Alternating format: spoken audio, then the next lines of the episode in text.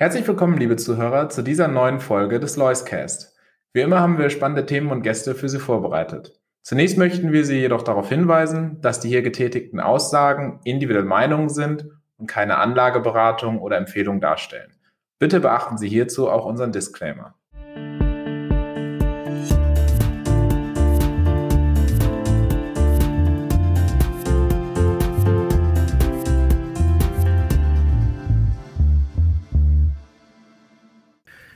Herzlich willkommen zu dieser neuen Ausgabe des Loiscast. Heute wieder einmal bei mir zu Gast Herr Dr. Christoph Bruns, Vorstand und Fondsmanager der Lois AG. Herzlichen Grüße, Herr Dr. Bruns, nach Chicago. Ja, vielen Dank, Herr Riemann. Wir harren ja der Truthähne. Der Erntedankfesttag steht an und äh, das wird also eine besondere Woche.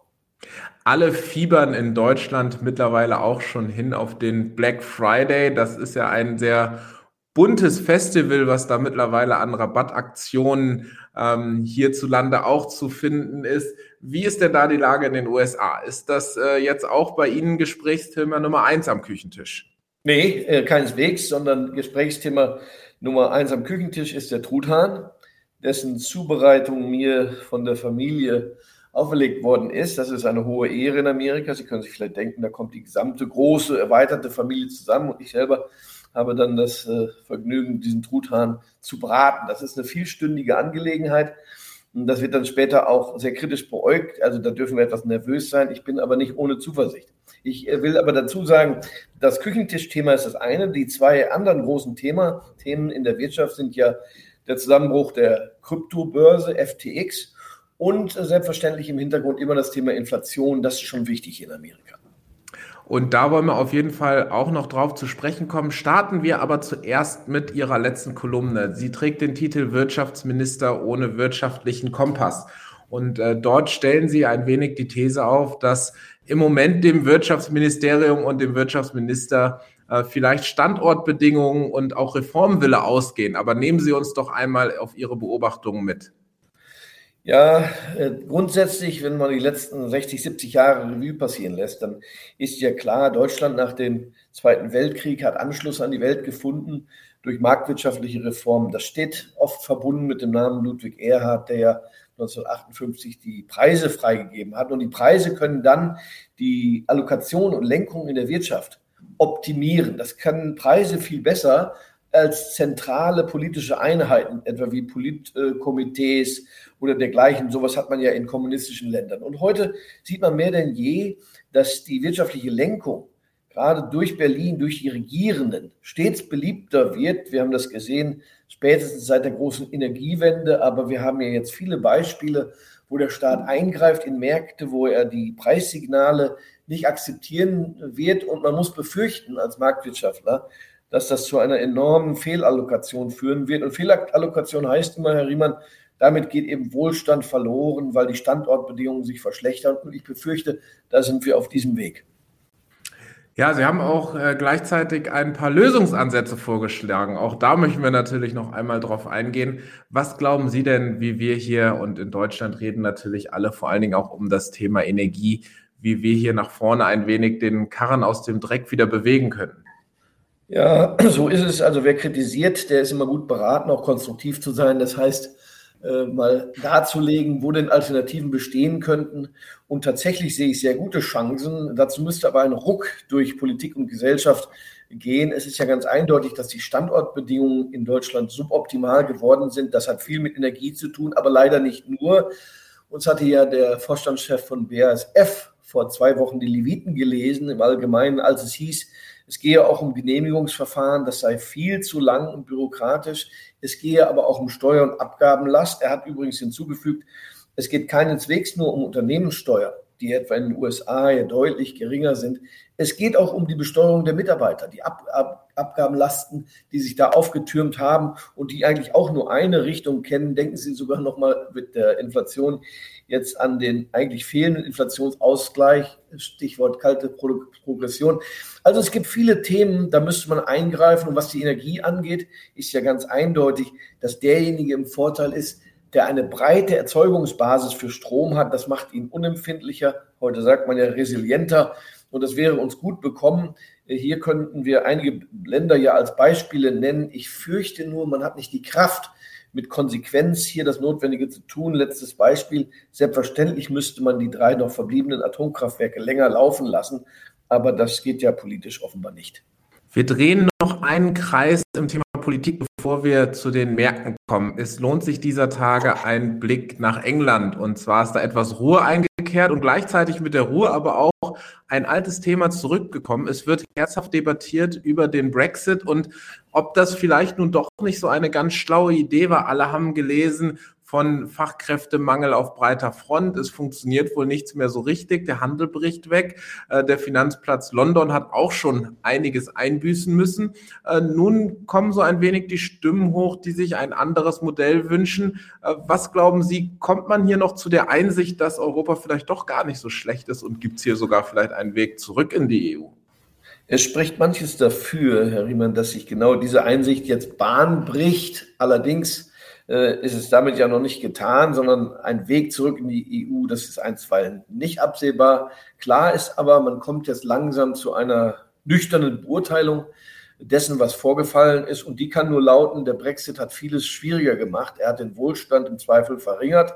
Es kommen noch andere Dinge obendrein. Die Briten müssen auch feststellen, dass äh, die Haupthandelspartner alle in Europa sitzen. Sie wissen ja, dass Calais von Dover 36 Kilometer entfernt ist mit dem Schiff und eben nicht in Indien oder Australien oder sonst wo. Und das hatte man scheinbar nicht richtig auf der Rechnung. Was kann man nun machen? Nun, die Karre, ist ziemlich verfahren. Es ist aber ein guter erster Schritt, dass in Downing Street äh, Nummer 10 jetzt eine gewisse Sachlichkeit um den neuen Premier Sunak eingekehrt ist. Die Briten sind ja historisch sehr pragmatische Leute, äh, durchaus auch auf ihren Vorteil bedacht. Und man könnte schon denken, vielleicht kommt man im Laufe der nächsten Jahre jedoch zu einem besseren Einvernehmen. Es ist heute noch zu früh, aber Sie hatten im Nebensatz gesagt, auch an der Börse hat es Niederschlag gefunden.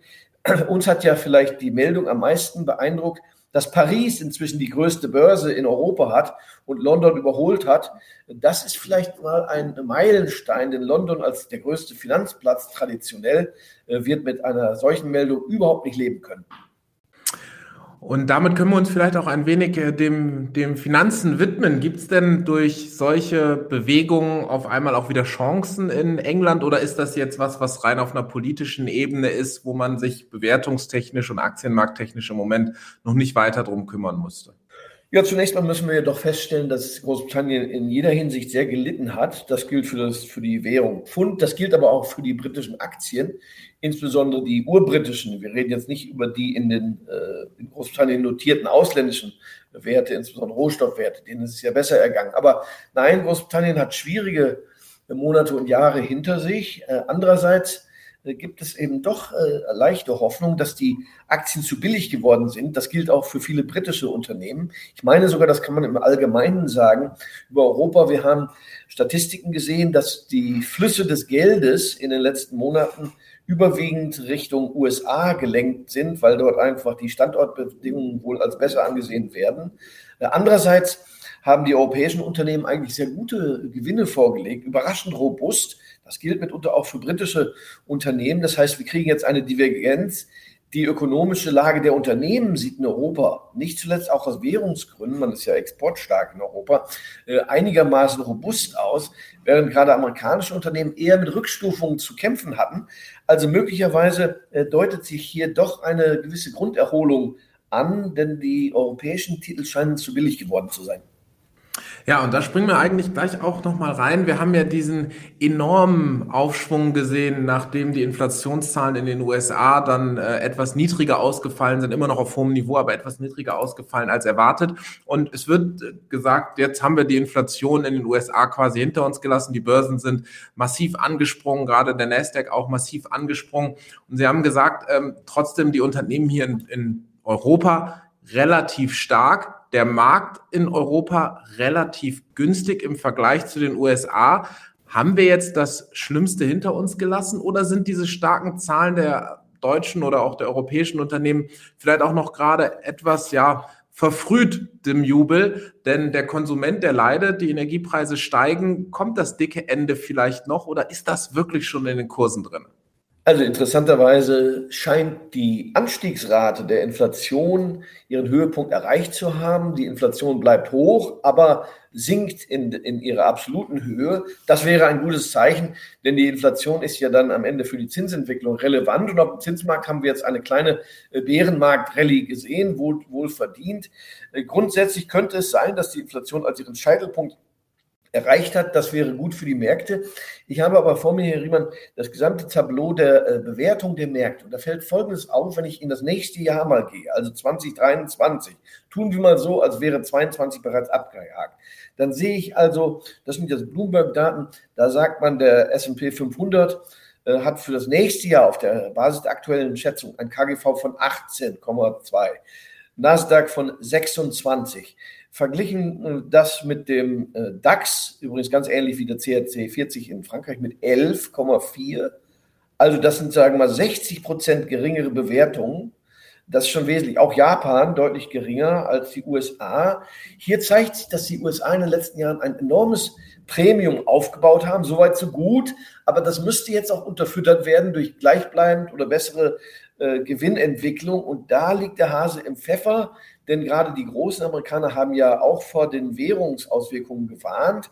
Die Amerikaner stehen dort etwas unter Druck, während die Europäer, auch die Japaner insbesondere, aufwärts äh, Rückenwind haben sozusagen. Und die Bewertungen sind einfach absolut äh, geringer. Das lässt sich gar nicht leugnen. Ich nehm, nehme nochmal eine zweite Zahl.